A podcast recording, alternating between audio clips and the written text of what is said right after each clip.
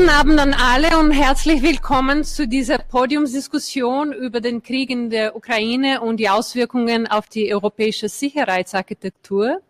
Ähm, wir freuen uns sehr, ähm, das heute hier veranstalten zu können und ich freue mich hier, das äh, Podiumgespräch moderieren zu können. Ähm, mein Name ist Julia Moron-Permose. Ich bin äh, Forscherin hier am Institut für Politikwissenschaft und ich darf äh, die Vortragenden vorstellen. Ich glaube, die meisten kennen alle. Ähm, Professor Gerhard Mangott, Professor für internationale Politik am Institut für Politikwissenschaft, ähm, Professorin Christina Stöckel vom Institut für Soziologie und Professor Martin Senn, auch vom Institut für Politikwissenschaft, Professor für internationale Beziehungen. Wir sind jetzt alle sehr bestürzt und äh, schauen alle mit Schrecken, wie der Krieg sich entfaltet in der Ukraine. Und er wird auch immer gewaltiger, gewalttätiger und brutaler. Und es fragen sich viele, kann dieses Krieg noch im Interesse Russlands sein? Ähm, ich würde gerne die erste Frage gleich an Professor Mangot stellen. Was ist deine Einschätzung davon? Was sind die Motivationen Russlands für den Krieg gewesen und inwiefern der Krieg immer noch im Interesse Russlands ist? Und was könnten mögliche Szenarien auch sein, wie dieser Krieg zu Ende kommen könnte? Guten Abend auch von mir an alle. Nun ja, es gibt eigentlich in der Beobachterszene, in der wissenschaftlichen Beobachterszene Dissens darüber, ob äh, diese Invasion durch die russische Föderation geleitet war von Sicherheitsbedenken wegen der Option der Ukraine auf einen NATO-Beitritt und die in den letzten Jahren immer stärker gewordene militärische Zusammenarbeit zwischen NATO-Staaten und der Ukraine bei der Ausrüstung, bei der Ausbildung, bei gemeinsamen Manövern. Und den anderen, die meinen, das war vielleicht gar kein Thema oder nur ein Randthema, sondern eigentlich ist das eine Entscheidung Putins, die seinem historischen Revisionismus entspricht und die Absicht sei, sozusagen die russischen Länder wieder zu sammeln. Die Russen, die Weißrussen und die Kleinrussen, wie eben gesagt wird, äh, die Ukrainer. Und äh, jede westliche Nachgiebigkeit im Verhandlungsprozess, den wir seit Ende Dezember gesehen haben, hätte nichts gebracht. Ja, auch die Debatte über einen möglichen neutralen Status der Ukraine hätte Putin nicht zufriedengestellt. Nun, ich weiß es nicht. Ähm, ich äh, kann nicht in Putins Kopf sehen oder in die Köpfe der Riege rund um Putin herum.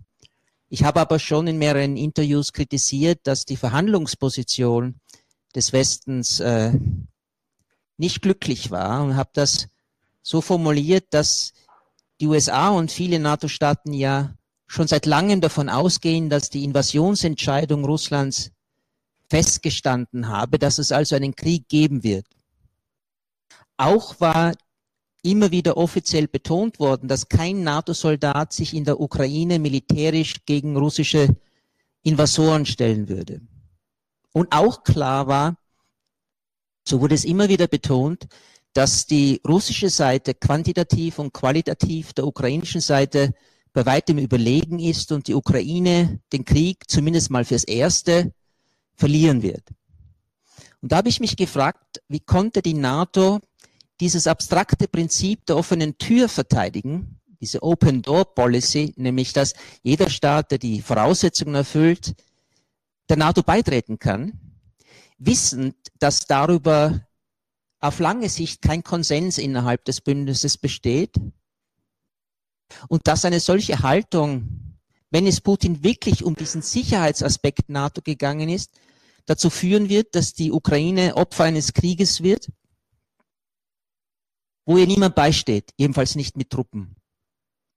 Und ob es nicht besser gewesen wäre, über einen neutralen Status zu verhandeln, schon bevor dieser Krieg begonnen hat, worüber die ukrainische Seite jetzt ja zu verhandeln bereit ist. Äh, es ist heute aus dem Präsidialamt von Zelensky in Kiew, äh, der stellvertretende Leiter dieses Präsidialamtes äh, mit der Botschaft an die Presse gegangen, dass die ukrainische Seite morgen, wenn sich Lavrov und Kuleba treffen, bereit sei, über einen neutralen Status zu verhandeln.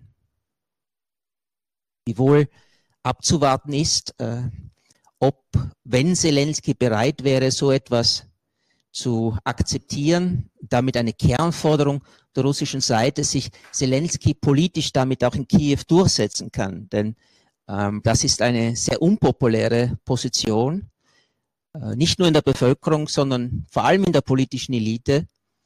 Und äh, es könnte die Position Zelenskys in Gefahr bringen, wenn er dieser Forderung der russischen Seite nachgibt.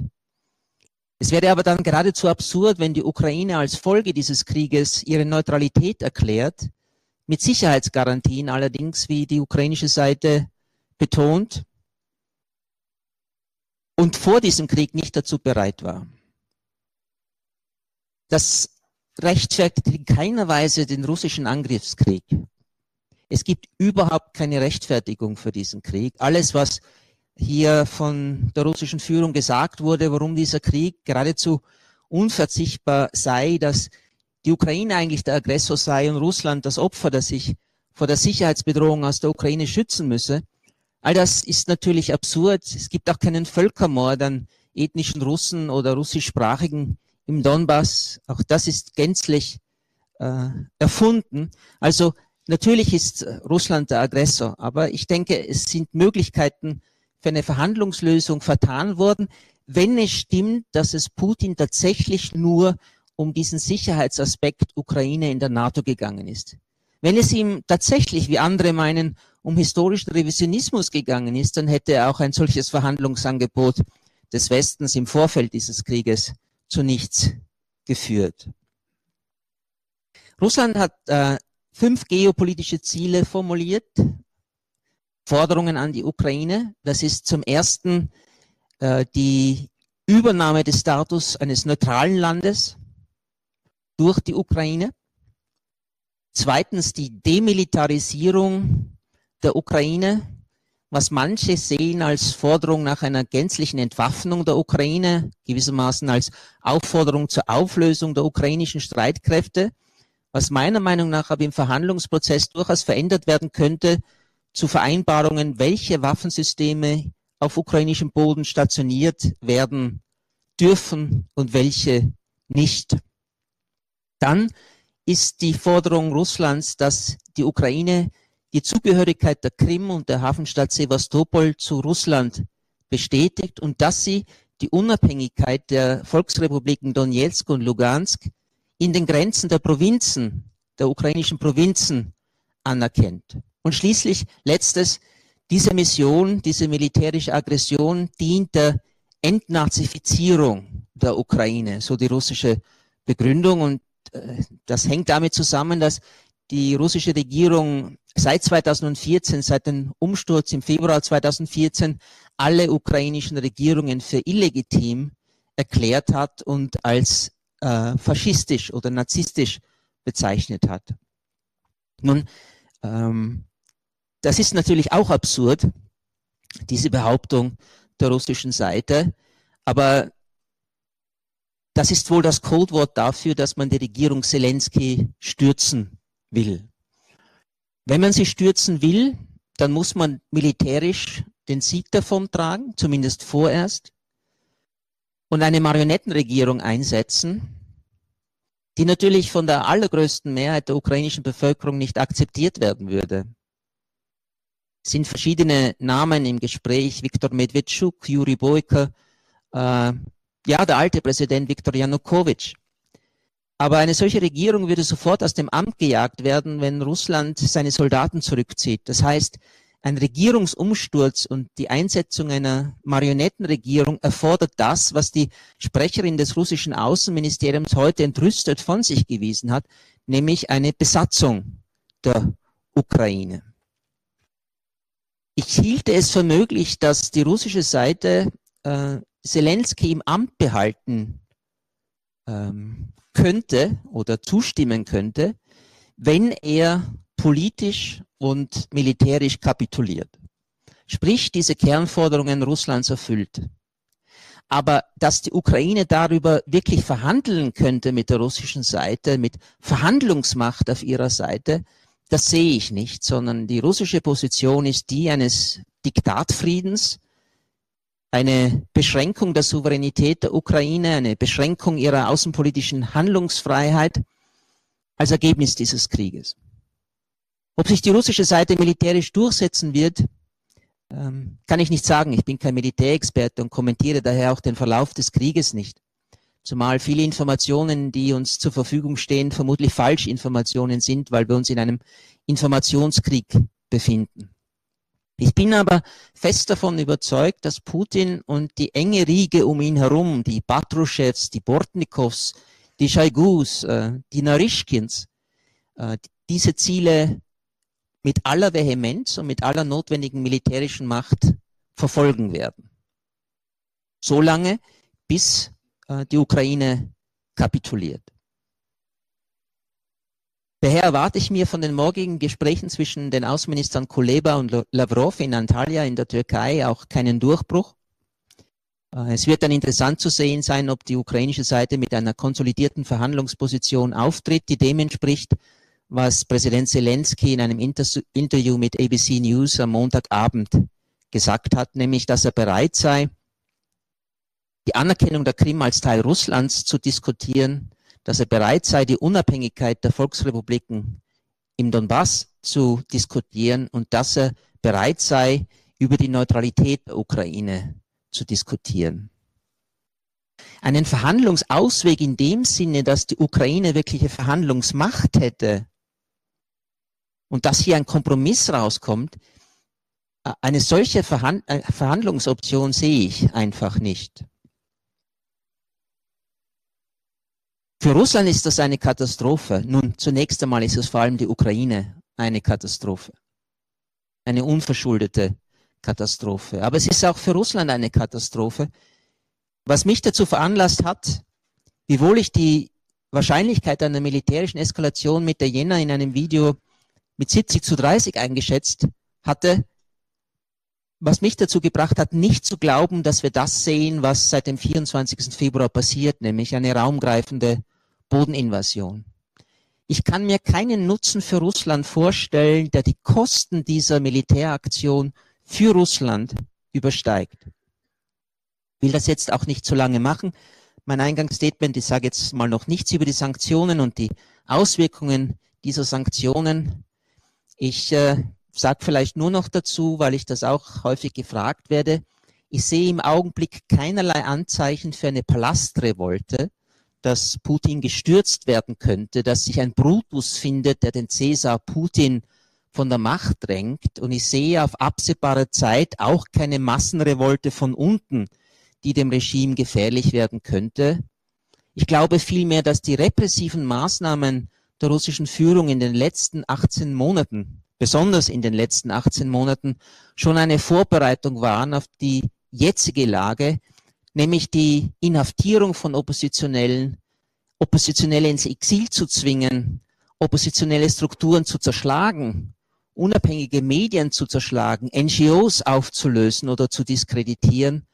Eine Vorbereitung war, dass der Unmut und die Unzufriedenheit in Teilen der russischen Bevölkerung über diesen Krieg keine wirklich institutionalisierten Kanäle findet, um sich zu äußern. Ich habe also Ihnen nichts Hoffnungsvolles zu sagen. Danke. Vielen Dank. Ich möchte jetzt das Wort an äh, Professorin Christina Stöckel äh, geben. Und zwar, Christina, du hast einen sehr großen internationalen Projekt über mehrere Jahre geführt, wo es darum gegangen ist, zu analysieren den Kulturkampf, den Kulturkrieg innerhalb Russlands gegen die sogenannten liberalen Werten des Westens.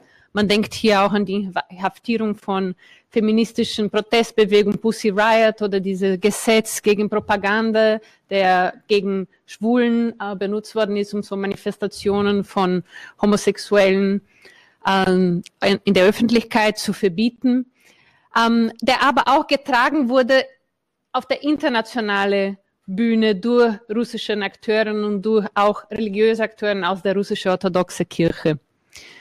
Und jetzt haben wir gesehen, wie vor kurzem Patriarch Kirill auch den Krieg legitimiert hat mit äh, die Gefahr, die aus diesen westlichen liberalen Werten für die Donbass, für die Menschen in der Ukraine drohen würde. Welche äh, Verbindungen siehst du zwischen diesem Kulturkrieg, der diesem echten Krieg vorhergegangen ist, und dem echten Krieg? Welche Rolle spielt Religion hier für diesen Krieg, den wir in der Ukraine sehen? Also Religion spielt in diesem ähm, Krieg eine Rolle, weil religiöse Sprache und religiöse Motive zur Legitimierung ähm, des Krieges verwendet wurden. Es ist aber kein Religionskrieg. Und ähm, ich möchte jetzt ähm, in diesem Eingangsstatement äh, auf drei Punkte eingehen. Zuerst auf die enge Beziehung zwischen Staat und Kirche in Russland und dann auf die zwei Gründe, die zwei religiösen Gründe, die angeführt wurden für ähm, diesen Krieg. Zuerst zu der Beziehung zwischen der russisch-orthodoxen Kirche und äh, dem Kreml, dem Staat. Ähm, die russisch-orthodoxe Kirche hat seit dem Ende der Sowjetunion ähm, an Bedeutung gewonnen in Russland und hat auch ganz aktiv die Nähe zum Staat gesucht. Ähm, das hat einmal historische Gründe. Die Kirche hat sich immer sozusagen als eine gesehen, die in einer harmonischen Beziehung zur politischen Führung steht. Es hat aber auch Gründe, die, die eher liegen in, in der Persönlichkeit des aktuellen Patriarchen Kirill, der ähm, angetreten ist im Jahr 2009 mit der Idee, die Orthodoxie solle doch wieder das Zentrum werden ähm, für eine russische Staatsidentität, eine, eine staatstragende sozusagen Idee. Und es ist tatsächlich so, dass viele Konzepte, die jetzt im Rahmen von diesem Konflikt auch Ihnen in diesem Publikum bekannt geworden sind, das Konzept der russischen Welt, ähm, eben dieses, dieses Konzept der traditionellen Werte, äh, die Russland verteidigen muss gegen den Westen. Das sind äh, Begriffe, die auch Wladimir Putin verwendet hat in, in seiner Rede vom Montag äh, vor dem Angriff, dann auch später noch das sind Begriffe und Konzepte, die zuerst in den kirchlichen Kreisen, in der theologisch äh, elaboriert wurden. Vor allem der Begriff der russischen Welt, der bezog, es war eigentlich ein Begriff, der sich bezieht auf russisch-orthodoxe Gläubige, die natürlich nicht nur in Russland leben, sondern auch ähm, in den angrenzenden Nachbarstaaten, aber auch in der Diaspora, auch, auch im, im Westen. Ähm, also es war ein Kulturbegriff, kein Territorialbegriff zu Beginn. Und dieser Begriff und andere Begriffe sind sozusagen von der Kirche auch hineingewandert oder hineingereicht worden in den politischen Diskurs und haben dort, sind dort auch geworden zu, zu, zu Legitimationsinstrumenten für Politiken. Also nochmal der Begriff der russischen Welt definiert als ein Territorialer, der dann einschließt ähm, alle Territorien, wo Gläubige der russisch-orthodoxen Kirche mehrheitlich leben. Aber mit dem Begriff der traditionellen Werte hat, ist es ähnlich. Also das ist, damit meinte sozusagen die Kirche zu Beginn spirituelle, religiöse Werte, christliche Werte. Natürlich jetzt konservative Werte im Sinne von die Hochhaltung traditioneller Geschlechterrollen, die Hochhaltung der Familie, die Ablehnung von, von, von Abtreibung und eben vor allem die Ablehnung von allen Rechten für gleichgeschlechtliche Paare oder für Homosexuelle. Diese traditionellen Werte, die die Kirche sozusagen verteidigen möchte, hat der Staat, hat der Kreml gerne aufgegriffen ab 2012 und Gesetze geschaffen, die letztendlich Instrumente wurden, um Meinungsfreiheit einzuschränken, Versammlungsfreiheit, auch Freiheit der Kunst und das alles im Namen von traditionellen Werten, aber eigentlich mit dem klaren Ziel, auch eine politische Opposition einschränken zu können. Und seit 2012 ist diese Beziehung enger geworden und wie der Patriarch, der jetzt sozusagen den Präsidenten unterstützt in diesem Krieg, das ist nichts Neues, das ist in einer klaren Kontinuität mit äh, der Linie, die die also jetzt wirklich, die wir seit zehn, seit mehr eigentlich, seit vielen Jahren beobachten. Nun zu diesen zwei Religionen als Gründe für den Konflikt. in, in, in der Rede von Wladimir Putin am Montag, bevor der Angriff am Donnerstag in, in der Früh erfolgt ist, ähm, beinhaltet er ja diesen Passus, es sei notwendig, eben russische, äh, orthodoxe Russen in, in der Ukraine vor Verfolgung zu beschützen. Also es war ein, ein Schutz von Christen, von verfolgten Christen. Was, was meinte er damit? Also was ist der Hintergrund dieser, dieser Behauptung? Ich möchte es nur ganz kurz machen. Die Ukraine ist ein Land, in dem es mehrere orthodoxe Kirchen gibt. Die ukrainisch-orthodoxe Kirche, deren Oberhaupt der Patriarch von Moskau ist, und die orthodoxe Kirche der Ukraine, deren Oberhaupt eben der ökumenische Patriarch von Konstantinopel ist, beziehungsweise eben der Metropolit in Kiew. Wie es zu dieser Konstellation kommt, ist eine lange Geschichte, die ich Ihnen jetzt hier nicht erklären möchte. Aber natürlich ist es sozusagen, ähm, war diese Konstellation ein Grund für Spannungen zwischen der russisch-orthodoxen Kirche des Moskauer Patriarchats und der ähm, orthodoxen Kirche der Ukraine. Es ist völlig übertrieben zu sagen, dass die Ukraine ein religiös gespaltenes Land sei. Es hat sicher seit der Kirchengründung 2018 Situationen gegeben, in denen es zu Konflikten kam innerhalb von Kirchengemeinden, die sich irgendwie entscheiden mussten, ähm, wollen wir in der Liturgie den Namen, also wollen, so definieren wir uns noch ähm, als Mos dem Moskauer Patriarchat zugehörig oder gehen wir mit der neu gegründeten Kirche? Diese Konflikte hat es gegeben. Aber zu behaupten, es gebe hier eine Christenverfolgung oder eben sogar einen Genozid, ist eine pure Erfindung.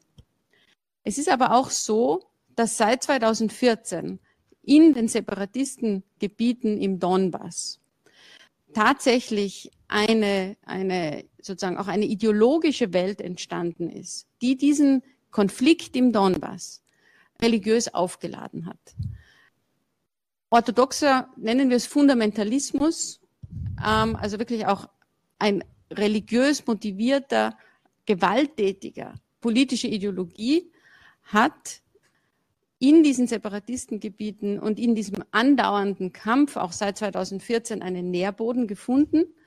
Und als Forscherin kann ich sagen, wir wussten von diesen Ideen und wir wussten auch genau, welche Thinktanks über, über wirklich sagen, im, im Donbass gibt es sozusagen einen, einen großen Konflikt der, der orthodoxen Welt gegen das ähm, Gay Europe, gegen den Westen.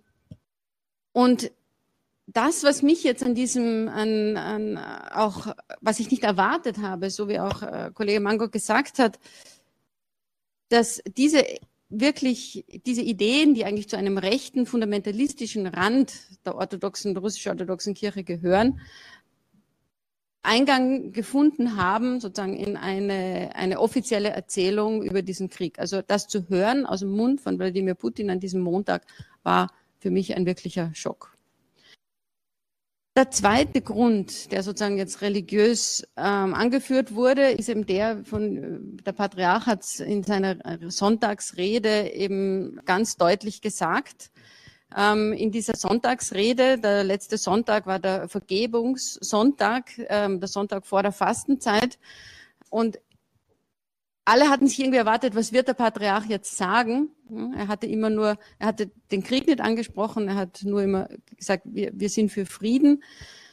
Wird er, wird er sozusagen ein Friedenswort sprechen? Und er hat es nicht getan. Er hat eigentlich noch nachgelegt und hat noch einmal gesagt, also dieser Kampf sei einer zwischen den Mächten sozusagen des Bösen gegen die ähm, die, eine, eigentlich auch ja, die Welt der Orthodoxie, die noch festhält an den traditionellen Werten. Ähm, er hat also diesen Kampf der Kulturen zwischen einer, einer liberal-demokratischen, pluralistischen Gesellschaft, in der Menschenrechte und Gerechtigkeit ähm, ähm, hochgehalten werden und auch individuelle Werte über Kollektiven stehen, gegenübergestellt gegen eine Welt, die traditionell ist, konservativen Werten anhängt, in der die Gemeinschaft äh, die, die zentrale Rolle spielt. So wie, wie er das dargestellt hat, wird also eigentlich, und das ist ja die Verdrehung, wird irgendwie die Ukraine zum Aggressor, weil sie sich öffnet hin zu Europa. Deswegen wird sie zum Aggressor und zu, zum, zum Angreifer dieser, dieser russischen Welt.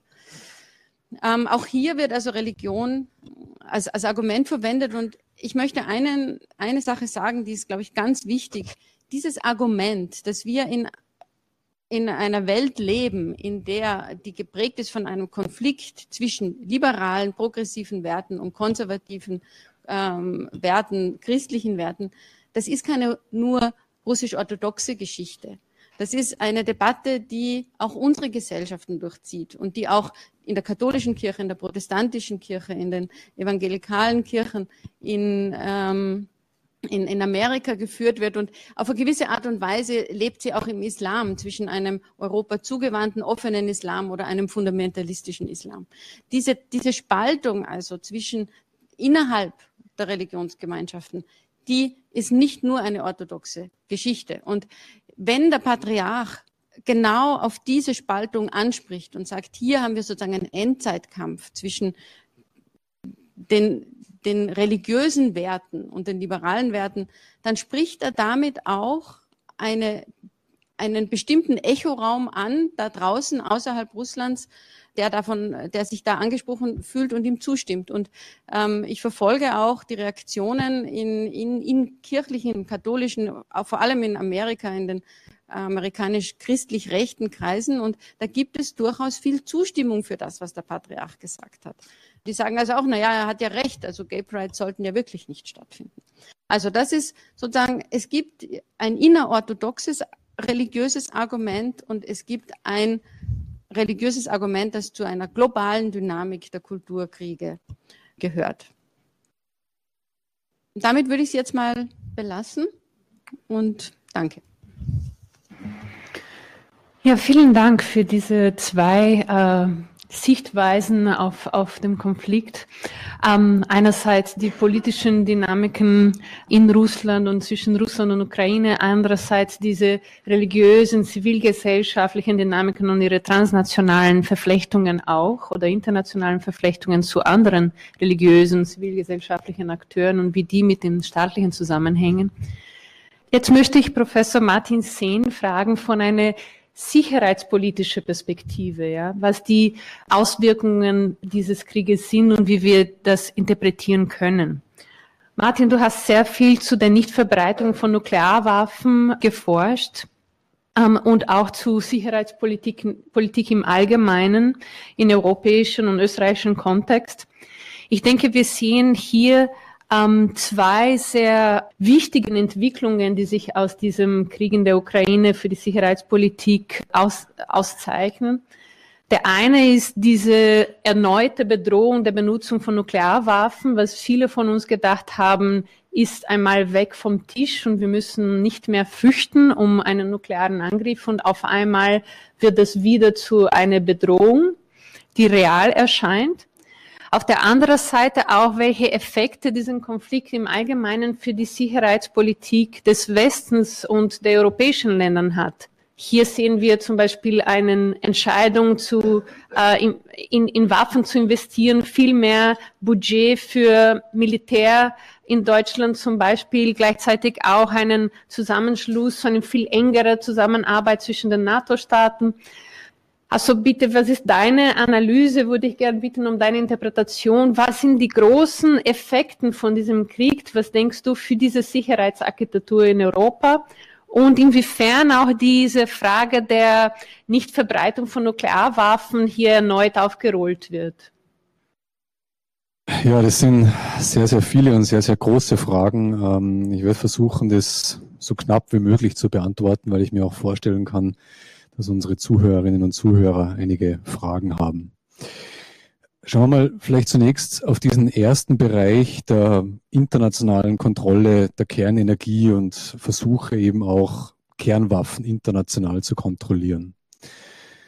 Und hier kann man schon feststellen, dass in diesem Politikbereich es in den letzten Jahren so gewesen ist, ähm, dass wir mehrere, sagen wir mal, Spannungspunkte identifizieren können, die sich entwickelt haben. Und die dazu führen, und das wäre im Prinzip meine Kernthese, wenn man so möchte, dass wir uns jetzt auch in dieser, in diesem Politikbereich, im Bereich der Kontrolle der Kernenergie wirklich an einem, an einem Scheidepunkt befinden. Und die Entwicklung kann in mehrere Richtungen gehen. Die werde ich dann am Ende skizzieren. Zunächst einmal vielleicht ganz kurz, was können wir denn in diesem Politikbereich feststellen? Was ist in den letzten Jahren passiert, das uns wirklich zu diesem Scheidepunkt gebracht hat? Zunächst einmal können wir sehen, dass ähm, sich die Rüstungsdynamiken verschärft haben sowohl was die Anzahl der Akteure anbelangt, als auch was die Technologien an, an, anbelangt. Also wir sehen eine intensive Rüstungsdynamik zwischen den Vereinigten Staaten, Russland und China auf der einen Seite, aber auch zwischen China und Indien, Indien und Pakistan. Das heißt, wir haben es mit mehreren verschachtelten Rüstungsdynamiken zu tun. Und das Wesen dieser Rüstungsdynamiken ist, dass wir hier einen wirklich, sagen wir mal, prekären Technologiemix haben. Es sind offensive Nuklearwaffensysteme, es sind Raketenabwehrsysteme, es sind neue Technologien wie diese oftmals erwähnten Überschallgleiter, ähm, die im Endeffekt Erstschlagswaffen sind. Also hier wirklich ein sehr prekärer technologischer Mix, der dazu führt, dass sich diese Rüstungsdynamiken beschleunigen. Gleichzeitig, und das ist eine zweite Entwicklung, sehen wir, dass die Mechanismen, die über Jahre und Jahrzehnte geschaffen wurden, um Rüstungsdynamiken einzuschränken, also die Rüstungskontrolle, dass diese Mechanismen erodieren. Wir haben vor allen Dingen diesen bilateralen Rüstungskontrollprozess zwischen den Vereinigten Staaten und Russland, in dem in den letzten Jahren zentrale Verträge weggefallen sind. Der ABM-Vertrag, der Raketenabwehr beschränkt hat, der INF-Vertrag, der Mittelstreckenraketen beschränkt hat, ähm, die Startverlängerung wurde gerade und gerade ähm, ähm, geschafft, aber die Zukunft der Rüstungskontrolle ist auch hier fraglich. Also diese Rüstungskontrollarchitektur bricht weg. Die zweite Entwicklung oder erodiert, das ist die zweite Entwicklung. Die dritte Entwicklung, die wir sehen, ist, ähm, dass es auch innerhalb dieses Politikbereichs zu einer zunehmenden Polarisierung zwischen den Staaten kommt. Das hat vor allen Dingen damit zu tun, dass die Staaten, die im Atomwaffensperrvertrag ähm, Mitglieder sind, unzufrieden werden. Und zwar unzufrieden deswegen, weil die Nicht-Nuklearwaffenstaaten sagen, dass die Nuklearwaffenstaaten eben nicht abrüsten, sondern im Gegenteil aufrüsten. Und dahingehend eigentlich vertragsbrüchig sind. Das hat dazu geführt, über Umwege, die wir gerne diskutieren können, dass wir es mit einem neuen Vertrag zu tun haben, und zwar mit diesem Verbotsvertrag, the Treaty on the Prohibition of Nuclear Weapons. Der ist seit Jänner 2021 in Kraft und verbietet für die Staaten, die dem Vertrag beigetreten sind, den Besitz, die Verwendung, die Produktion von Nuklearwaffen. Das heißt, wir haben es hier auch mit einer zunehmenden Komplexität dieser institutionellen Architektur zu tun, wo man nicht genau weiß, was passiert jetzt mit diesem neuen Vertrag. Ergänzt der den Atomwaffensperrvertrag oder führt er dazu, dass es zu noch mehr Polarisierung kommt? Dann haben wir natürlich noch Nordkorea, wo es ja auch derzeit wieder Anzeichen gibt, dass ähm, die Testaktivität wieder zunehmen könnte. Wir haben den Iran, ähm, wo derzeit versucht wird, entsprechend das zivile Nuklearprogramm ähm, einzuhegen. Also wir haben diese verschiedenen Entwicklungen, die dazu führen, dass dieser Politikbereich sehr instabil geworden ist. Und jetzt haben wir den Krieg in der Ukraine. Und natürlich die Frage, was wird jetzt passieren? Werden wir noch mehr Instabilität sehen? Werden wir sehen, dass diese institutionelle Architektur längerfristig kollabiert? Oder werden wir vielleicht ein Mehr an Stabilität sehen? Also wir befinden uns wirklich an einem Scheideweg, an einem Scheidepunkt.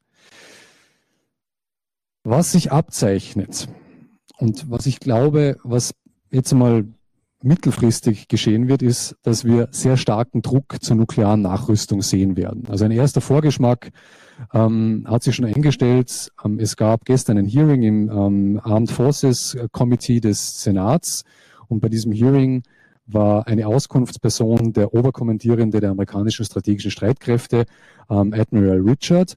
Und Admiral Richard hat eindringlich argumentiert, dass die amerikanischen Nuklearstreitkräfte derzeit auf einem absoluten Minimum operieren.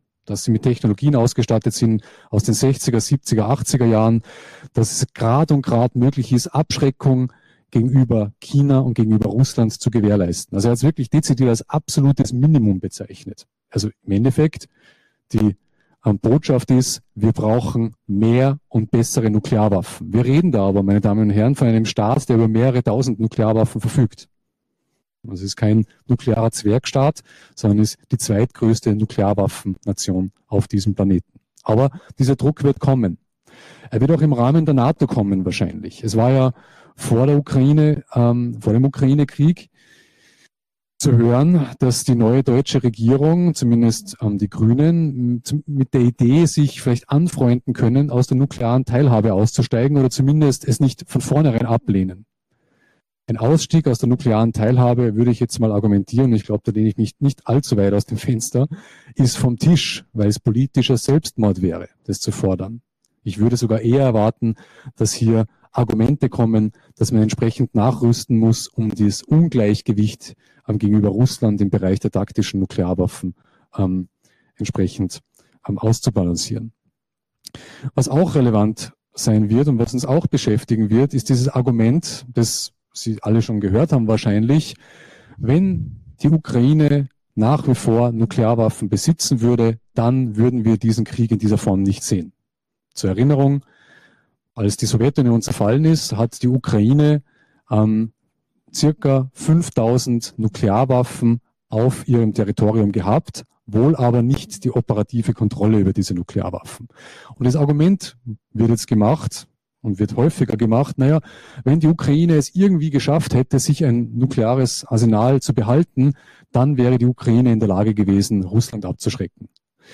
Ich halte das für aus, für unplausibel aus mehreren Gründen. Das können wir gerne in der Diskussion noch erörtern, warum ich das für unplausibel erachte. Ähm, aber das Argument wird stärker kommen. Und das Argument wird auch gehört werden von ähm, Entscheidungsträgern, die vielleicht mit der Idee spielen, sich zumindest eine nukleare Option anzueignen. Also auch das wird uns in den nächsten Jahren beschäftigen.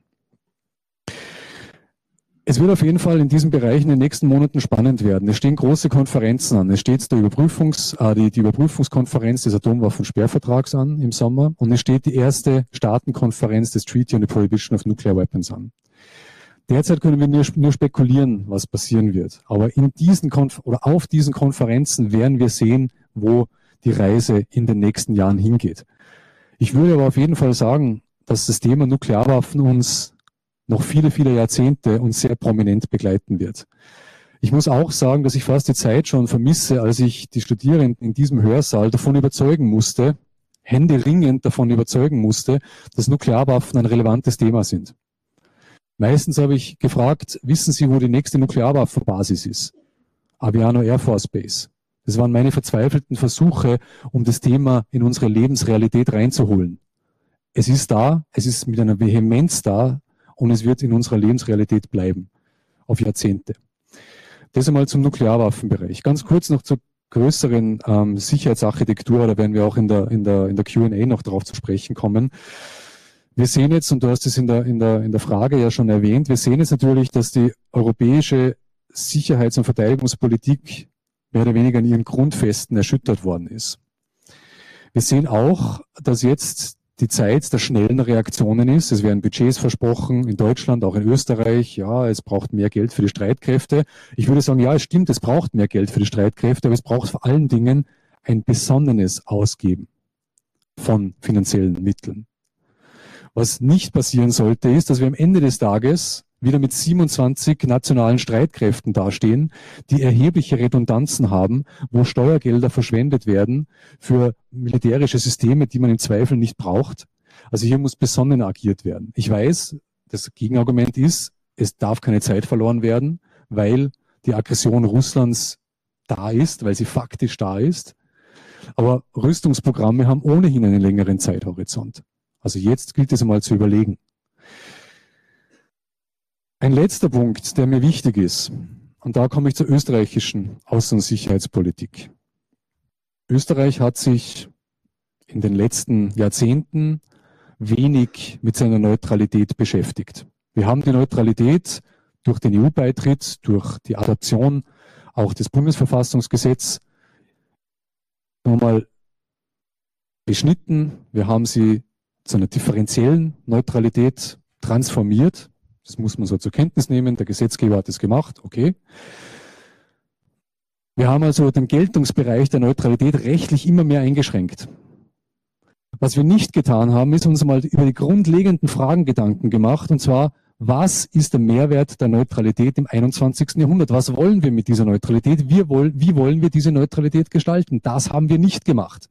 Es hat also keine Neutralität, keine ernstzunehmende Neutralitätsdebatte in Österreich gegeben. Und jetzt, spätestens jetzt, ist der Zeitpunkt für eine solche Debatte. Und deswegen finde ich es ein wenig eigentümlich, wenn der österreichische Bundeskanzler ex cathedra verlautbaren lässt, dass die Debatte hiermit beendet ist. Die Neutralität steht nicht zur Debatte. Sie sollte zur Debatte stehen. Sie sollte ergebnisoffen zur Debatte stehen. Wir können uns es, jetzt, wir können uns es nicht mehr leisten, länger so zu tun, als würde uns die Neutralität am Ende des Tages nichts angehen. Damit bin ich auch schon am Ende meiner Ausführungen und gebe gern zu dir zurück, Julia. Ja, vielen herzlichen Dank. Ähm, ich denke, wir können gleich eine Fragerunde anfangen. Bitte, wer möchte eine Frage stellen?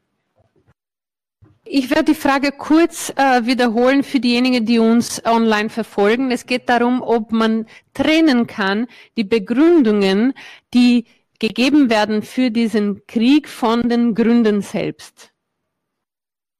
Ich versuchte darauf schon einzugehen. Äh, ich habe die Begründungen erwähnt, die absurd sind, die aber vorgebracht werden.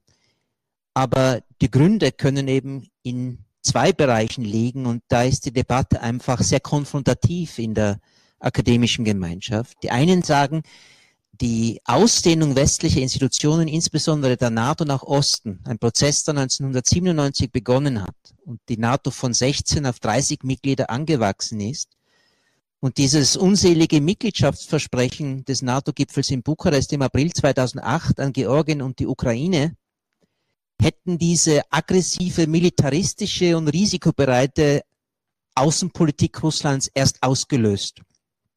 Kurzum, der Westen habe ein solches aggressives, militaristisches Russland provoziert. Und es gehe der russischen Führung jetzt darum, zu verhindern, dass ein Land wie die Ukraine Mitglied des westlichen Bündnisses wird, obwohl man in Russland natürlich auch weiß, dass das nicht auf der Tagesordnung gestanden ist.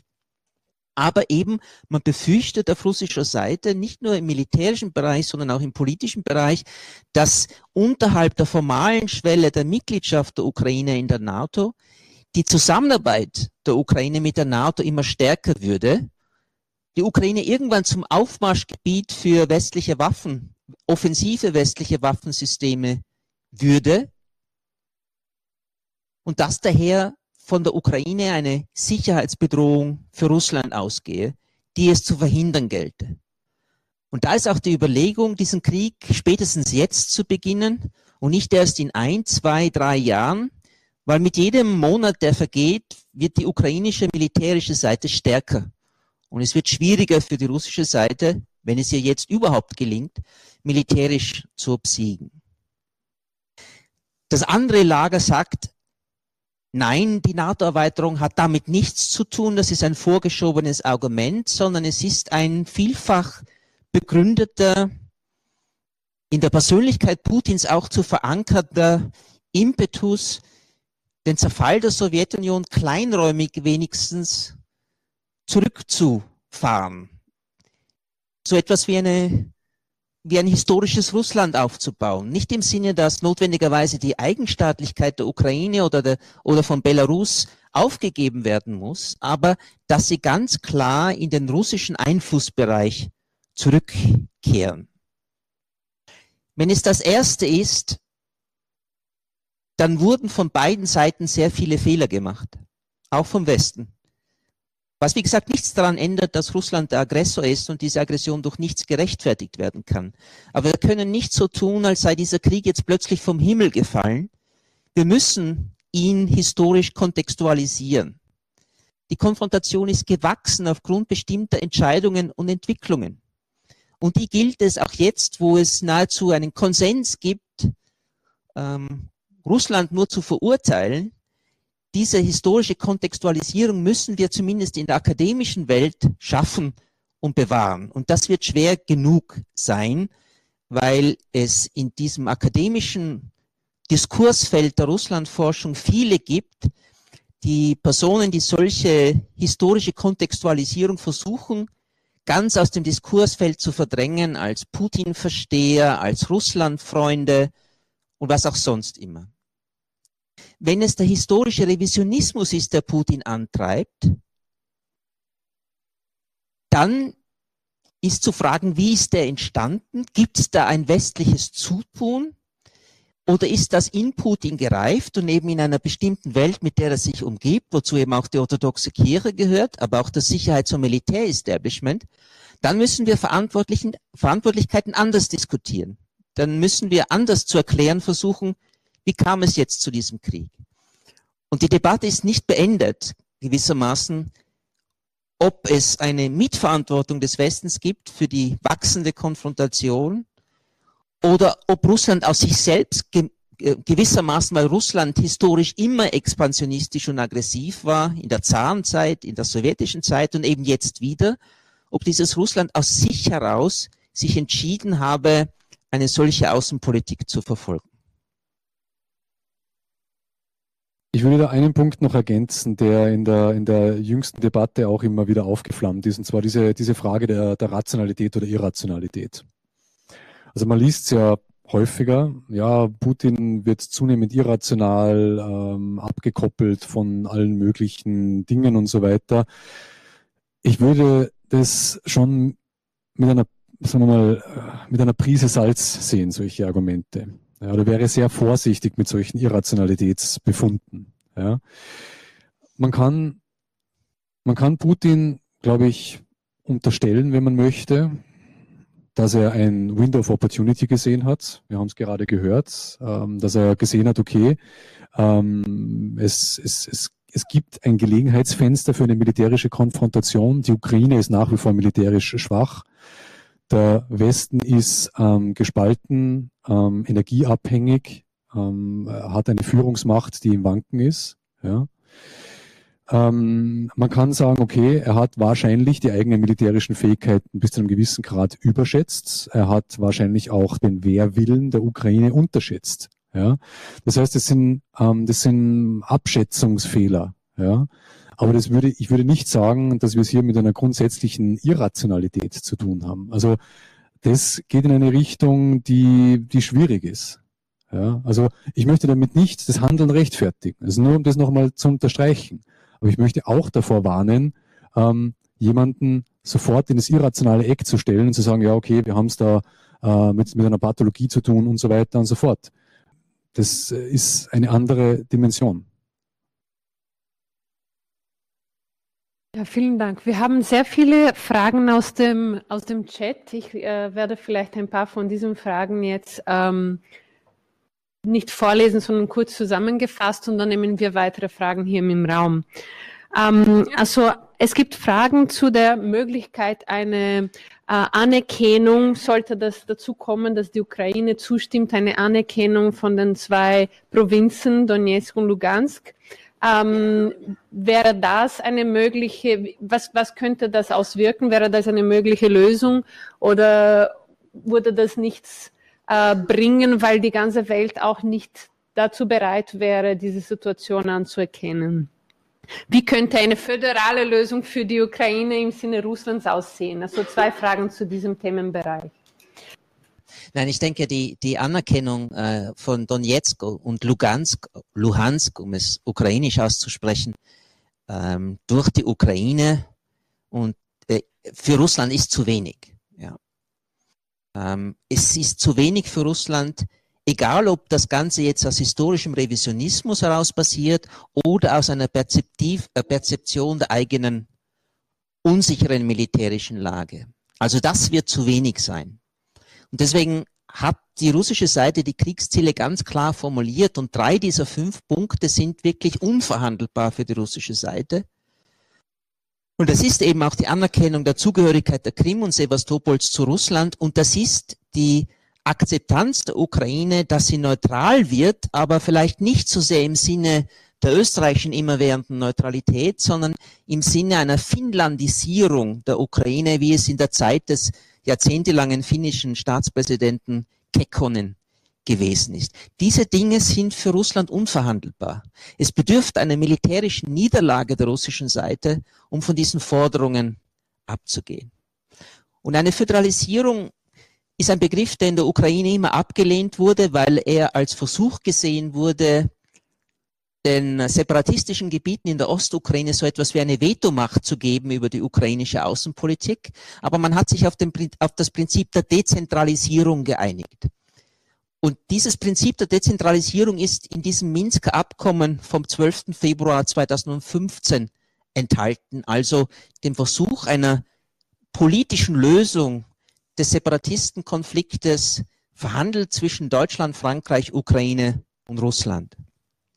In diesem Minsker Abkommen, das aus einem militärischen und aus einem politischen Teil besteht, hat die Ukraine im politischen Teil die Verpflichtung akzeptiert, die Verfassung zu ändern, um das Land zu dezentralisieren, hat die Verpflichtung übernommen, ein Amnestiegesetz für die Separatisten zu verabschieden und hat die Verpflichtung übernommen, den Provinzen Donetsk und Lugansk einen speziellen Status.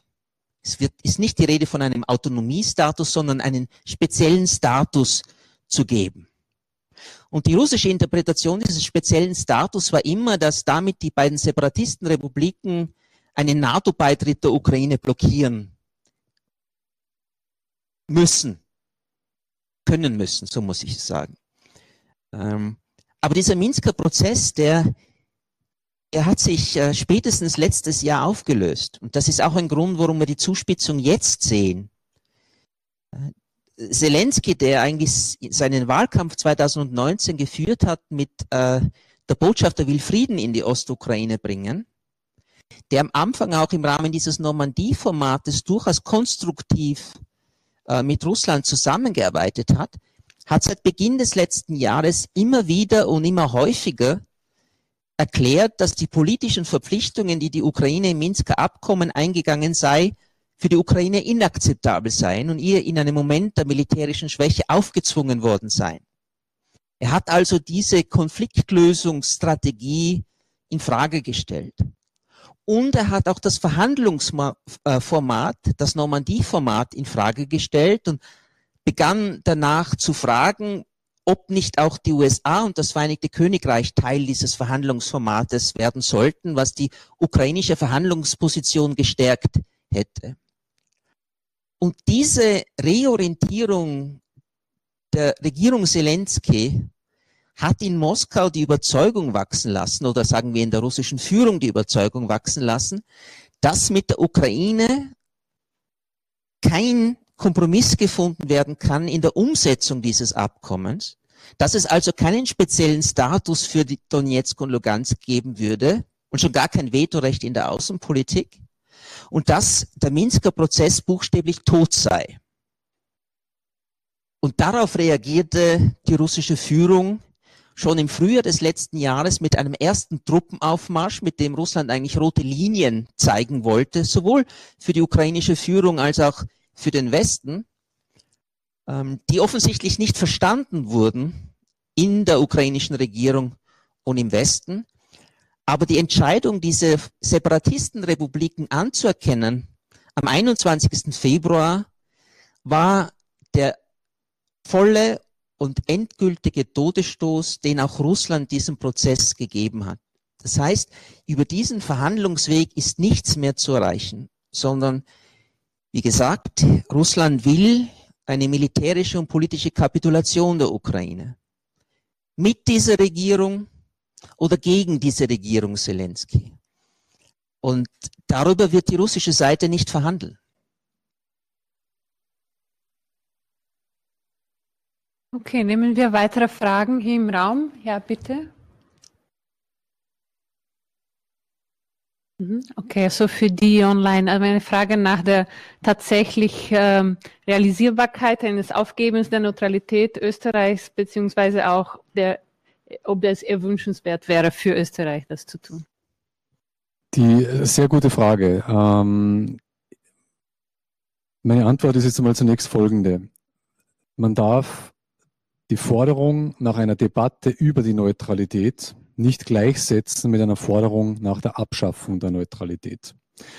Es muss einmal zunächst darum gehen, dass man sich die Frage stellt, welchen Mehrwert hat die Neutralität? Was, was bringt sie uns? Ja, macht sie uns sicherer? Macht sie uns international respektierter? Ähm, und solche Dinge. Ja, das muss man mal diskutieren. Ergebnisoffen diskutieren. Da kann rauskommen, ja, die Neutralität ist gut für uns, weil sie hilft uns im Bereich der Sicherheit, ähm, sie hilft uns ähm, mit, mit internationalen Ansehen, wie auch immer. Ja, das kann rauskommen. Oder auch nicht. Also ich würde davor warnen, oder warnen ist fast ein bisschen zu eindringlich, aber ich würde es eher vermeiden, jede Debatte über die Neutralität sofort als Versuch der Abschaffung der Neutralität zu werten. Das ist es nicht. Ja. Aber das ist Symptom des Ganzen, dass wir in Österreich eben nicht gelernt haben, uns über die Neutralität Gedanken zu machen. Sondern wenn wir in Österreich über die Neutralität gesprochen haben, dann war es meistens, ja, schaffen wir es ab oder nicht. Wir haben uns nicht darüber unterhalten, wie soll sie denn gestaltet sein? Was bringt sie uns? Wie können wir sie vielleicht reaktivieren? Also wir sind schleißig umgegangen mit der Neutralität. Ich erinnere nur an äh, Tänze in der südsteirischen Weinstraße, an Flaggenhissen und so weiter. Das ist schleißig umgehen mit der Neutralität. Und eine Debatte heißt auch, sich um die Neutralität kümmern, sie evaluieren und vielleicht transformieren, nicht notwendigerweise abschaffen. Das ist das eine. Ähm, Neutralität oder transformieren heißt auch, dass wir uns darüber Gedanken machen müssen, ähm, wie es mit unserer Solidarität in Europa ausschaut. Also was wollen wir denn überhaupt als neutraler Staat beitragen? Was können wir beitragen? Wir könnten rechtlich gesehen sehr viel. Also wenn Sie sich anschauen, wie das, das, Bundesverfassungsgesetz adaptiert wurde, um ähm, in der europäischen Sicherheits- und Verteidigungspolitik mitmachen zu können, dann könnten wir relativ viel machen. Die Frage ist, wollen wir das machen? Wie solidarisch wollen wir sein? Wo stößt die Solidarität an die Grenzen unseres Neutralitätsverständnisses? Und genau über diese Dinge müssen wir uns mal unterhalten. Nicht sofort über die Frage, weg mit der Neutralität oder nicht.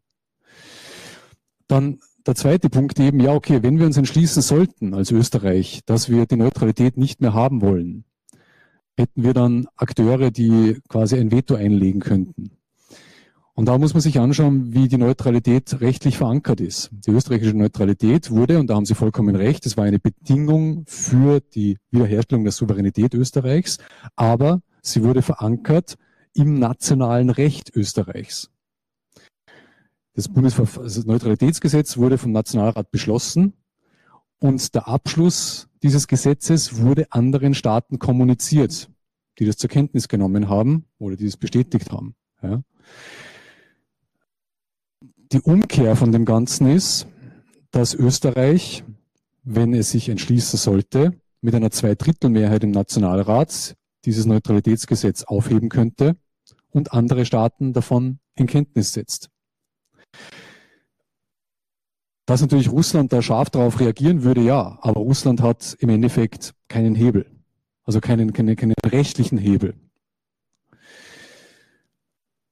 Was auch noch immer wieder für, für Verwirrung sorgt, ist äh, diese Frage der Volksabstimmung. Ja, bräuchte es denn eine Volksabstimmung? Also ich, ich bin Politikwissenschaftler, kein Jurist und die Juristen hier im Raum mögen mich, mögen mich korrigieren, wenn es falsch ist. Das Neutralitätsgesetz ist kein, ähm, kein, kein grundlegender Baustein unserer Verfassung oder kein Baugesetz der Verfassung. Dementsprechend bräuchte es keine Volksabstimmung über deren Aufhebung. Ja? Aber noch einmal, ich bin nicht der Advokat für die Abschaffung der Neutralität. Ich bin der Advokat für eine offene Debatte über die Neutralität. Okay, weitere Fragen? Bitte schön. Mhm. Eine Frage darüber, ob der Westen hätte schärfer reagieren sollen auf die Annexion der Krim. Das ist jetzt ein sehr häufig gehörtes Argument. Der Westen habe zu weich reagiert, er habe versagt in der Abschreckung Russlands, aber es hält einfach nicht, denn natürlich waren die Sanktionen, die von der Europäischen Union, den USA und anderen Staaten gegen Russland verhängt wurden, wegen der Annexion der Krim und wegen des Konfliktes in der Ostukraine, nicht besonders scharf. Aber das war am Anfang wenig scharf, synchronisiert zwischen der Europäischen Union und den USA. Während die Europäische Union an diesen wenig scharfen Sanktionen bis heute festhält, haben die Vereinigten Staaten ihr Sanktionsregime in den letzten Jahren immer weiter verstärkt gegen Russland. Und es hat Russland nicht abgeschreckt oder die russische Führung nicht abgeschreckt, das zu tun, was seit dem 24. Februar getan wird. Und ich glaube auch nicht, dass die jetzt verhängten dramatischen Sanktionen, die sehr schnell in großem Umfang verhängt wurden, das Ziel erreichen, das man mit Sanktionen eigentlich zunächst und zuerst verbinden sollte, nämlich, dass das zu einer Verhaltensänderung Russlands führt, dass Russland seine Truppen aus der Ukraine abzieht. Das sehe ich nicht. Das ist politisch nicht gangbar für Putin und die Riege um ihn herum. Wir müssen uns also klar werden, wenn wir jetzt Sanktionen verhängen, hört dieser Krieg nicht auf. Aber die Sanktionen bestrafen Russland für das, was es tut. Und diese Bestrafung fällt enorm aus. Wir müssen dann aber auch aufhören, davon zu sprechen, dass wir ja eigentlich nur Smart Sanctions verabschieden wollen, die die Elite trifft. Und dass wir nicht, wie in, den 90er Jahren gegen den Irak, Comprehensive Sanctions verhängen wollen. Das wäre verlogen, denn das, was jetzt beschlossen wird, das sind Comprehensive Sanctions. Die treffen die Bevölkerung Russlands hart und dauerhaft. Also wir bestrafen damit nicht nur die russische Führung, sondern wir bestrafen damit vor allem die russische Bevölkerung, die eben eine sehr differenzierte Haltung zu dieser Militäroperation hat. Und manchmal habe ich den Eindruck, dass diese Bestrafung der russischen Bevölkerung gesehen wird als ein Vehikel zum Regimewechsel in Russland. Nämlich als Vehikel dazu, die Proteste in der Bevölkerung so zu steigern, dass das Putin-Regime stürzt. Kann man natürlich als Ziel verfolgen. Hilft uns aber auch nichts dabei, mit dem jetzigen Krieg in der Ukraine umzugehen. Also die Sanktionen wirken, sie wirken breit, Sie sind hart, sie bestrafen Russland eben nicht nur die russische Führung, aber durch diese Sanktionen lässt sich die russische Führung nicht dazu bewegen, von diesem Kriegsentscheid abzugehen. Auch nicht, wenn noch größere Verschärfungen kommen, wie ein Handelsembargo im Energiebereich oder überhaupt ein allgemeines Handelsembargo gegenüber Russland.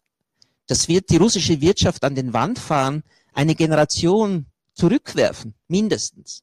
Die Lebensperspektiven für die große Mehrheit der russischen Bevölkerung verdüstern, verschlechtern. Aber das wird nicht den Krieg beenden. Auch noch einen Punkt aufgreifen, der jetzt ähm, auch in der Diskussion genannt wurde, diese Unterscheidung zwischen Gründen und Begründungen. Ich glaube, ich, es ist verständlich, dass wir so den Wunsch haben zu verstehen, naja, was ist jetzt wirklich der Grund? Aber ich glaube, ähm, was wichtig ist zu sehen, ist, dass es hier ein Überlagern gibt von Begründungen.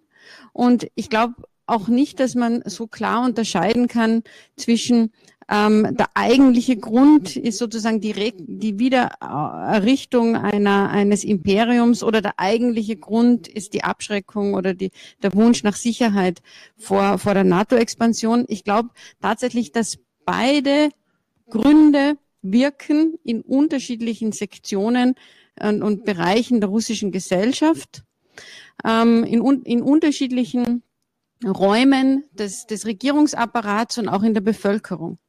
Und das ist auch das große Problem, weil nachdem sich diese Begründungen und Gründe überlagern, kann man vielleicht dann bei einem Grund ein eine Lösung finden. Ja, sagen, okay, die Anerkennung äh, durch die der, der Ukraine erkennt die, die, die Separatistengebiete an und, und das mit der Krim und wird auch noch demilitarisiert. Aber die, die wirklich daran glaubten, dass das ein Krieg ist, der die, die Ukraine denazifiziert und, und davon überzeugt sind. Und es gibt diese Kräfte auch in Russland, die sind dann auch nicht zufrieden. Also das Problem ist, es, äh, also diese religiösen Gründe, die ich vorher genannt habe und, und andere ideologische Gründe, das ist nicht nur ein Zuckerguss oder eine Verbrämung, die wir jetzt wegräumen können, damit wir wirklich zum harten Grund kommen, sondern das ist eigentlich Teil des Ganzen und das macht auch, das macht es auch so schwierig, das wird so schwierig machen, äh, einen Ausweg zu finden. Vielleicht nur ganz ein, ein, ein Nachsatz noch. Ich glaube, man darf auch nicht unterschätzen die Macht der Propaganda. Ähm, ich bin jetzt kein Experte für, für russische Innenpolitik, also da würde ich mich blamieren, wenn ich jetzt anhebe. Aber was man schon sehen kann in Russland, jetzt aus einer flüchtigen Beobachtung, ist, dass natürlich, sagen wir mal, das, das, das Mediensystem und die Meinungsfreiheit über viele Jahre schon massiv eingeschränkt worden ist, war es natürlich sagen wir mal, den, die Durchschlagskraft von Propaganda um einiges erhöht. Und deswegen darf man nicht unterschätzen, dass Botschaften, die für uns abstrusest erscheinen, eine Durchschlagskraft im Inneren haben und die Bevölkerung natürlich auch härten gegen Sanktionen. Also ich habe heute gelesen eine Meldung des ähm, russischen Außenministeriums, dass ähm, die, die, die Kernkraftwerke in der Ukraine deswegen besetzt werden militärisch, um nukleare Provokationen der Ukraine zu verhindern man jeder, der sich halbwegs mit, ähm, mit der zivilen und militärischen Nutzung der Kernenergie beschäftigt, kann das sofort vom Tisch wischen und sagen, die Ukraine hat schlichtweg nicht die Infrastruktur, um sich nuklear zu bewaffnen. Nicht mittelfristig. Ja? Also von einer nuklearen Provokation zu sprechen, ist im Endeffekt einfach Hokuspokus. Für uns. Aber für eine Gesellschaft, die von gelenkten Medien befeuert wird, die schon jetzt über mehrere Wochen auch diese, diese Botschaften gefüttert bekommt, ist natürlich eine solche Nachricht etwas ganz anderes. Eine Frage über die Nuklearaufrüstung? Ja, also es wird auf jeden Fall die Diskussion kommen, die wir ja schon zur Zeit des Ost-West-Konflikts gehabt haben, wie gehen wir mit einer entsprechenden Übermacht von Russland um? Da wird eine Stoßrichtung sein, dass gesagt werden wird, okay, und das sehen wir ja schon, wir brauchen stärkere konventionelle Kräfte, um entsprechend, ähm, um uns nicht in eine Position zu begeben, frühzeitig auf Nuklearwaffen zurückgreifen zu müssen. Das ist das eine. Das andere, es wird natürlich die nukleare Nachrüstungsdebatte auch kommen, würde ich erwarten. Ähm, wobei man da auch dazu sagen muss, dass wir uns ja schon mitten in einer Rüstungsdynamik befinden, wie ich schon eingangs erwähnt habe. Es ist ja nicht so, dass, dass, die, dass die Nuklearwaffenarsenale Russlands und den, der Vereinigten Staaten ähm, die letzten Jahre äh, brachgelegen sind, sondern ganz im Gegenteil. Ja, wir sehen eine scharfe ähm, quantitative Reduktion, die sich schon langsam abflacht, aber versteckt in dieser Reduktion, in dieser quantitativen Reduktion ist eine massive qualitative ähm, Modernisierung auf beiden Seiten. Ja? Also wir sind ja schon mittendrin in der Aufrüstung eigentlich. Großbritannien hat vor kurzem angekündigt, äh, die, die Zahl der, der, der Gefechtsköpfe, also der Nuklearwaffen, ein wenig, aber doch zu erhöhen. Großbritannien. Großbritannien war vor zehn Jahren oder so ist, hat, hat sich Großbritannien noch als Disarmament Laboratory bezeichnet, hat Programme finanziert, ähm, die untersucht haben, wie man denn ähm, von niedrigen Nuklearwaffenzahlen auf Null gehen kann. Ja? Keine Rede mehr davon, sondern eine leichte Erhöhung von, von Nuklearwaffen. Also ich gehe schon davon aus, dass wir es, dass, dass sich diese Modernisierung, die wir ohnehin schon sehen, aufheizen wird. Ja? Erwarte ich. Wobei, wie, wie gesagt, Kristallkugel ist immer schwierig, aber der Druck wird kommen. Die Argumente werden gemacht werden. Also da wird sicher einiges passieren in der nächsten Zeit. Ja. Okay, eine Danke. Frage nach der neuen Weltordnung, aber bitte nicht zu lange, okay, Martin? Danke, ist total nett, äh, dass Sie mich nach Ordnung fragen. Ähm, am Montag fängt ja mein, mein, meine, mein, mein Modul und Wandel in den IB an. Ähm, da werde ich noch, da werde ich stundenlang über das sprechen. Aber danke für die Frage. Ich glaube, wir werden uns damit anfreunden müssen, dass die, die Neuordnung, die internationale Neuordnung oder das, was, was nach dieser Transformation, in der wir uns derzeit befinden, rauskommt, um einiges komplexer ist als das, was wir gewohnt sind. Wir sind ja gewohnt, ähm, in, einer, in einer Welt aufzuwachsen, wo wir eigentlich, also jetzt gerade auch die Generation, die vor uns sitzt, wo wir die Vereinigten Staaten als globale Führungsmacht haben. Wir sind im Prinzip die Generation des Unipolar Moment. das halte ich für, sagen wir mal, vorbei. Wobei ich noch nicht wirklich erkennen kann, was kommt. Es wird schwerer zu berechnen sein, es wird komplexer sein. Es wird, glaube ich, kein Großmächte-Konzert werden, weil da werden wir mit Russland Schwierigkeiten haben, wobei Russland, äh, Gerhard, du magst mich berechtigen, äh, be, be, be, äh, korrigieren, Russland ja sehr lange Zeit dieser Idee eines Großmachtkonzerts ja auch angehangen ist. Aber ich sehe nicht die Bereitschaft der westlichen Staaten, hier eine Konzertarchitektur ins Leben zu rufen, weil was eben mit einem revisionistischen Akteur zu tun hat und Konzerte sich gegen Revisionismus wenden. Also sehe ich nicht, wie man Russland da einfangen kann. Also es wird komplexer werden. Es jetzt wirklich nur als rein bipolare Ordnung zu sehen, weiß ich nicht. Ja, wir haben ja auch regionale Machtzentren, die nach oben streben. Ja. Die Corona-Pandemie hat hier vieles ähm, ins, ins Wanken gebracht. Also ich weiß, es ist keine zufriedenstellende Antwort. Die Kristallkugel ist da sehr trüb. Ich weiß, oder ich kann Ihnen sagen, wir befinden uns in einem transformativen Moment in dieser internationalen Ordnung oder in der globalen Ordnung. Was aber da herauskommt in 10 oder 20 Jahren, das mag ich nicht abzuschätzen. Ich weiß, ein Großmachtkonzert wird es nicht werden. Ich kann mir vorstellen, dass es auch nicht die Vorherrschaft, der, die alleinige Vorherrschaft der Vereinigten Staaten sein wird. Aber was die Alternative ist, wird sich erst zeigen. Ähm, wir sind schon fast am Ende. Ich möchte noch die Gelegenheit äh, geben für die äh, im Panel, ob, ob Sie sich gegenseitig, ob ihr euch gegenseitig Fragen stellen wollt. Ja, der Frage an Gerhard. Und zwar, was wie schaut, wie würde es denn ausschauen mit einer EU-Mitgliedschaft der Ukraine? Wäre das auch ein Provokationsgrund? Weil jetzt sprechen wir immer nur über die NATO und der Neutralität und es soll nicht NATO sein. Äh, Österreich ist ja auch nicht in der NATO und in der EU. Also, und gleichzeitig im 2014, der Maidan ist ja entflammt rund um ein EU-Assoziierungsabkommen. Also so, wie, wie wäre das jetzt? Nun, dazu hat äh, der Sprecher Wladimir Putins Stellung genommen, Peskov. Er hat gesagt, ähm, eine EU-Mitgliedschaft der Ukraine sei eine völlig andere Kategorie. Die habe mit einer NATO-Perspektive für die Ukraine nichts zu tun.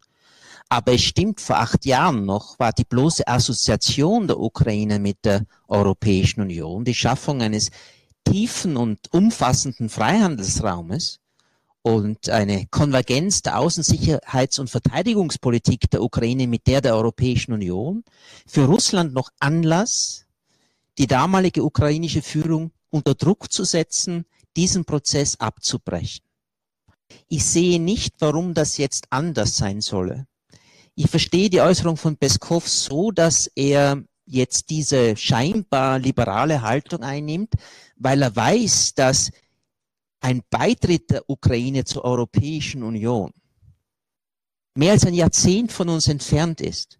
Selbst wenn es jetzt Konsens gäbe, der Ukraine eine Beitrittsperspektive einzuräumen, was das bisherige Assoziationsabkommen nicht getan hat, selbst wenn die Ukraine jetzt den offiziellen Status eines Beitrittskandidaten bekommen würde, gibt es in der Europäischen Union viele, die die Ukraine nicht in der Europäischen Union haben wollen.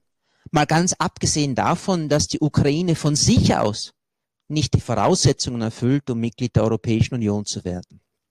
Also die Perspektive einer Mitgliedschaft in der Europäischen Union, wenn sie sich denn überhaupt einmal einstellt, liegt so weit in der Zukunft, dass von russischer Seite jetzt so getan wird, wir hätten nichts gegen eine EU-Mitgliedschaft der Ukraine. Aber das ist äh, meines Erachtens nur ein Zweckargument, denn Letztlich wollte Russland damals und will die russische Führung heute, dass die Ukraine in die Eurasische Wirtschaftsunion aufgenommen wird. Vielen Dank. Noch weitere Fragen? Eine letzte Frage noch. Ja? Ja, es gibt dieses Argument. Äh, es gibt äh, Analytiker, die sagen, dieser ganze Verhandlungsprozess der letzten zwei Monate war von Russland von Anfang an nie ernst gemeint, weil es die Forderungen nach Sicherheitsgarantien für Russland als unerfüllbar angesehen hat und weil es der russischen Führung von Anfang an darum gegangen ist, militärisch gegen die Ukraine vorzugehen. Und dieser ganze Verhandlungsaufwand nur eine Rechtfertigung bieten sollte, dass bei dessen Scheitern Russland eben keine andere Wahl mehr habe, als militärisch gegen die Ukraine vorzugehen. Ich kann das nicht beantworten. Wir wissen es nicht. Aber es wurde auch nicht ausprobiert, ob man das herausfinden kann. Und deswegen habe ich in meinem Eingangsstatement eben auch die westliche Verhandlungsposition kritisiert. Vielleicht hätte selbst ein westliches Zugeständnis, die NATO-Perspektive für die Ukraine wegzunehmen, Putin nicht davon abgehalten, die Ukraine militärisch anzugreifen. Ich weiß es nicht. Niemand weiß es. Viele behaupten, sie wüssten es, nämlich dass Putin eigentlich von Anfang an nur die militärische Unterwerfung der Ukraine wollte. Ich sage nur auch eines, wir dürfen nicht so vermessen sein, dass wir den Russen sagen, wovor sie sich bedroht fühlen dürfen und wovor nicht. Also wenn die NATO sagt, sie sei keine Gefährdung für Russland, dann mag das nachvollziehbar sein, wiewohl wir historisch da einige Fragen stellen müssten. Aber es ist jedenfalls so, dass man sich in Russland im Sicherheits- und militärischen Establishment vor einer solchen Ausdehnung der NATO mit Inkludierung der Ukraine Sorgen macht. Wenn dort Offensivsysteme stationiert werden, dann ist Russland extrem verwundbar. Wenn dort Mittelstreckensysteme nuklear bestückt installiert werden, dann ist Moskau damit innerhalb von vier bis fünf Minuten erreichbar und es gibt kaum eine Reaktionszeit mehr für Russland in einer solchen äh, militärischen Konstellation. Ich wäre ja bei Ihnen zu sagen, das halte ich nicht für realistisch, das steht auch bei niemandem auf der Tagesordnung, aber ich würde dann einwerfen, eine verantwortliche Sicherheitspolitik, und das sage ich vor allem als Realist, ein, eine verantwortliche Sicherheitspolitik äh, darf sich nicht nur damit befassen, was die Absichten und Intentionen eines Gegners heute sind, sondern wie sie morgen, übermorgen beschaffen sein könnten. Und auf solche Fähigkeiten, auf solche Absichten und Intentionen muss sich verantwortliche Sicherheitspolitik vorbereiten. Und äh, das, äh, das tut Russland. Ähm, und wie gesagt, äh, nur weil wir ihnen sagen, wir bedrohen euch gar nicht, äh, kommt das in Russland nicht so an und wird, wird geglaubt. Also Russland hat den Weg der Demokratisierung schon vor langer Zeit verlassen. Schon vor Putin ja, schon vor Putin. Und Russland ist nicht nur bedroht von äh, Waffen, die es sich vorstellt, es ist auch bedroht von, von Demokratien in seiner Nachbarschaft, die funktionieren. Also ich, ich denke mir schon, es ist klar, dass es hier auch um, um einen Machterhalt geht und um ein, ein Aufhalten auch von Prozessen innerhalb der russischen Gesellschaft, hin zu einer äh, Demokratisierung. Also diese, diese massive Repression, die auch Gerhard Mangot angesprochen hat, über viele Jahre jetzt und die dann auch jetzt zugenommen hat, das, das muss man, also das, das ist, glaube ich, ein ganz wichtiger Punkt. Und ähm, viele Kommentatoren, die jetzt auch darauf hingewiesen haben, dass eine Ukraine, die demokratisch funktioniert, die ist tatsächlich eine Bedrohung für Russland, weil in vielen anderen Hinblick ist die Ukraine und Russland sind sie sich auch sehr ähnlich, kulturell und, ähm, und in ihrer Geschichte. Und, und dasselbe gilt auch für die orthodoxe Kirche. Eine Ukraine, in der eine, eine orthodoxe Kirche blüht, die nicht am Staat hängt, ist auch eine Kritik, weil es ist ein Gegenmodell. Und insofern denke ich, ähm, dass für mich ist das auch eine eigentlich ähm, Sichtweise, die, die ich sehr plausibel finde, dass es um Regimeerhalt geht, Regimeerhalt durch, durch einen Konflikt mit außen und um auch um ein Ausschalten sozusagen von, von äh, Demokratien in, in der Nachbarschaft, die als, die als Bedrohung empfunden werden. Aber ich würde äh, schon äh, sagen wollen, dass dieser Krieg gegen die Ukraine nicht aus innenpolitischen Gründen geführt wird, nämlich zur Legitimitätssteigerung von Wladimir Putin. Dieses Argument wurde auch 2014 immer wieder vorgebracht. Also es sollte ein kleiner, erfolgreicher Krieg sein, der die äh, angeschlagene Popularität Putins wieder festigen und zurückbringen sollte. Um das geht es jetzt nicht. die Zustimmungswerte zu Putin sind laut dem Juri Levada Zentrum bei 71 Prozent. Ja? Also sie sind während dieser Krise sogar gestiegen. Das hat viele Gründe. Das hängt mit der Kontrolle des Narrativs nach innen zusammen über die staatlichen Medien.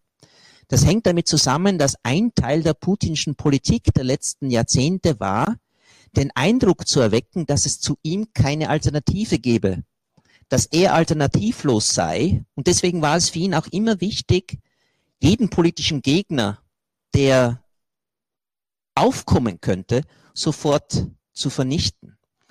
Und es ist sicherlich auch richtig, dass äh, es einen gewissen Prozentsatz von Russen und Russinnen gibt, die auf diese Frage nicht ehrlich antworten. Das räumt auch das Levada-Zentrum ein.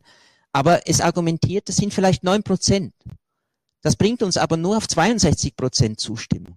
Also wir dürfen nicht der Illusion nachhängen, dass Putin gewissermaßen vom eigenen Volk äh, verachtet sei, dass äh, alle eigentlich gegen ihn sind, bis auf einige kleine Getreue.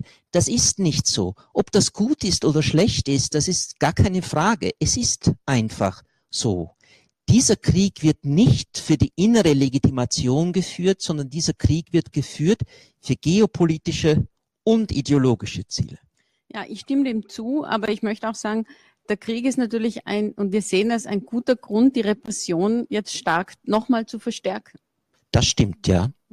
Aber die, die Repression wird jetzt nicht verstärkt oder der Krieg wird nicht geführt, um einen Vorwand zu haben, die Repression zu verstärken, sondern die Repression wurde in den vergangenen Jahren so verschärft, um ein möglichst unfähiges oppositionelles Potenzial gegen diesen Krieg herzustellen. Also der Wirkungszusammenhang ist ein anderer, ein genau umgekehrter. Ich habe hier noch eine Frage. Ich, ich habe eine, eine Frage an, an euch beide. Ähm, Gerhard, an dich eine Frage, über die wir wahrscheinlich drei Stunden reden könnten. Und zwar, mich beschäftigt diese Frage der, der Beschaffenheit einer ukrainischen Neutralität. Ähm, du hast vorher erwähnt, okay, ähm, es scheint nicht eine komplett abgerüstete Form der Neutralität zu sein, also eine komplett waffenfreie Neutralität, sondern eine mit, mit, mit sehr starken Einschränkungen.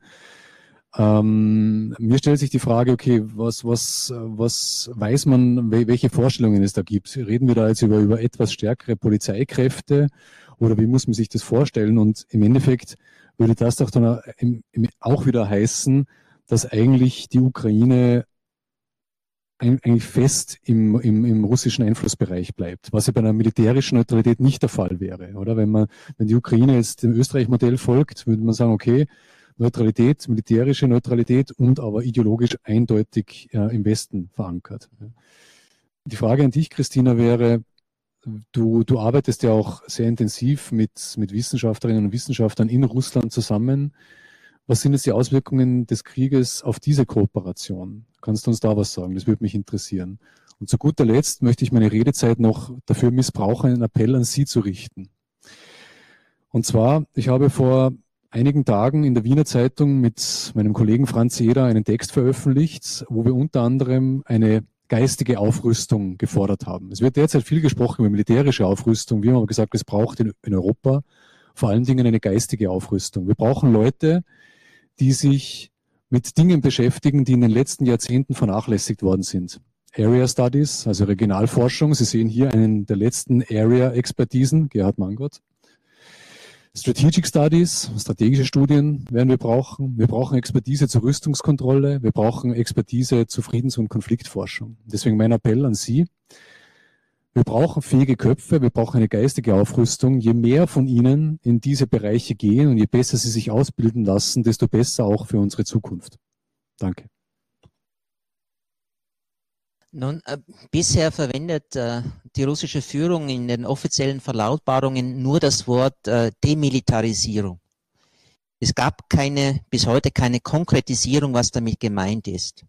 Viele haben das interpretiert als eine unbewaffnete Neutralität der Ukraine. Ich glaube aber, dass es da Verhandlungsspielraum gibt in diese Richtung hin. Bestimmte Waffensysteme darf sie haben, bestimmte nicht. Eine bestimmte Truppengröße darf sie haben und nicht darüber hinausgehen.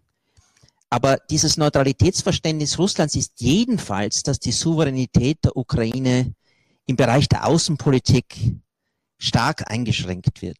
Also das ist kein neutraler Staat, das seine Souveränität bewahren darf, sondern das ist eine beschränkte, eine eingeschränkte, eine reduzierte Souveränität, äh, die äh, der russischen Seite da vorschwebt.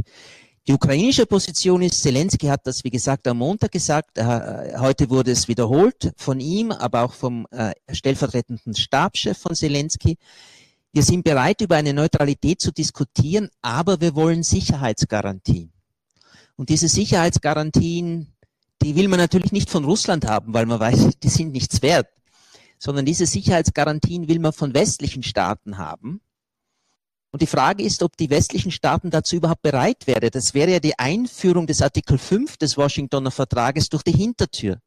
Und es zeigt sich ja, dass die NATO nicht für die Ukraine kämpfen möchte. Also auch da ist noch ein Stolperstein drinnen, äh, in der jetzt revidierten ukrainischen Position über Neutralität sprechen zu wollen. Ja, und jetzt noch kurz zu dieser Frage der wissenschaftlichen Kontakte und wie es den Wissenschaftlern auch in Russland geht, ähm, in, im Sanktionsregime, aber natürlich jetzt, ähm, wir müssen auch an die Wissenschaftler in der Ukraine denken. Dafür ist, also es ist eigentlich eine Tragödie. Wissenschaftlich war das ein offener Raum und es gab viele Kontakte, so viele von uns sitzen in ähm, Advisory Boards von Journals. Ähm, ich habe PhD-Arbeiten in Russland co-betreut. Ähm, wir hatten enge Kontakte. Ähm, und jetzt ist natürlich es sind jetzt verschiedene Dinge, glaube ich, zu beachten. Also die, die, es ist schwer, Wissenschaft zu generalisieren und sie spiegelt wahrscheinlich einfach das Meinungsbild, das es auch in der russischen Bevölkerung gibt. Also es wäre jetzt auch falsch zu sagen, als alle Wissenschaftler sind sozusagen eigentlich irgendwie Oppositionelle und, und, und, und ähm, daher bedroht. Das ist sicher nicht so. Gleichzeitig gibt es aber natürlich auch viele Wissenschaftler, gerade in dem Bereich, in dem ich forsche, Soziologie, Geisteswissenschaften, die, die durchaus sehr kritische Einstellungen haben und die, die sich jetzt auch bedroht fühlen und die sich auch bedroht fühlen, weil sie gern demonstrieren würden, weil sie gern Worte verwenden würden, die verboten sind, wie Krieg und Invasion oder ähm, auch weil sie Kontakte hatten mit Wissenschaftlern, die im Westen die Worte Krieg und Invasion verwenden und jetzt Angst haben, sie könnten zu ausländischen Agenten abgestempelt werden. Ähm, also es ist eine, ein, ein, ein Wissenschaftsraum ist zerrissen worden. Und ähm, durch diesen Krieg und, und Russland hat es ausgelöst und also aus meiner eigenen, äh, aus meinen eigenen Kontakten kann ich nur äh, berichten, dass ähm, die Kollegen sind unter, unter Schock und, ähm, und auch zutiefst betroffen von dem, was Kollegen in der Ukraine jetzt erfahren.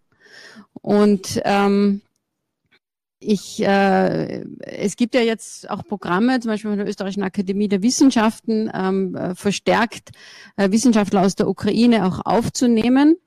Ähm, und und ähm, es gibt äh, Aufrufe dazu.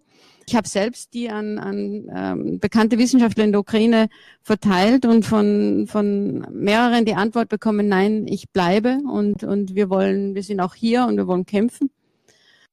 Und gleichzeitig weiß ich aber, dass viele Kollegen ähm, in Russland eben sich bedroht fühlen und eigentlich gerne das Land verlassen würden und genau das jetzt nicht können.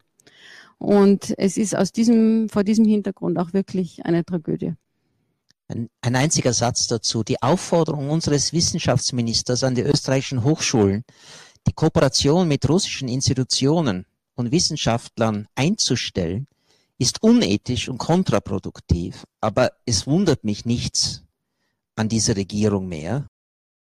Auch in diesem Zusammenhang äh, denkt sie nicht äh, um zwei Ecken, sondern nur auf den kurzfristigen populistischen Effekt, die eine solche Äußerung hat. Aber es ist schädlich, kann aber sagen, dass das Rektorat an der Universität Innsbruck diese Aufforderung jedenfalls nicht erfüllen will. Ja, so mit diesen Worten können wir zum Schluss kommen. Ich bedanke mich sehr herzlich an alle, die hier äh, anwesend waren und auch die, die zugeschaltet waren über Big Blue Button und natürlich unsere Panelisten. Ich glaube, wir dürfen stolz sein auch auf die Expertise, die hier auf der Uni Innsbruck äh, zu diesem Thema vorhanden ist und die, die noch kommen wird. Vielen Dank.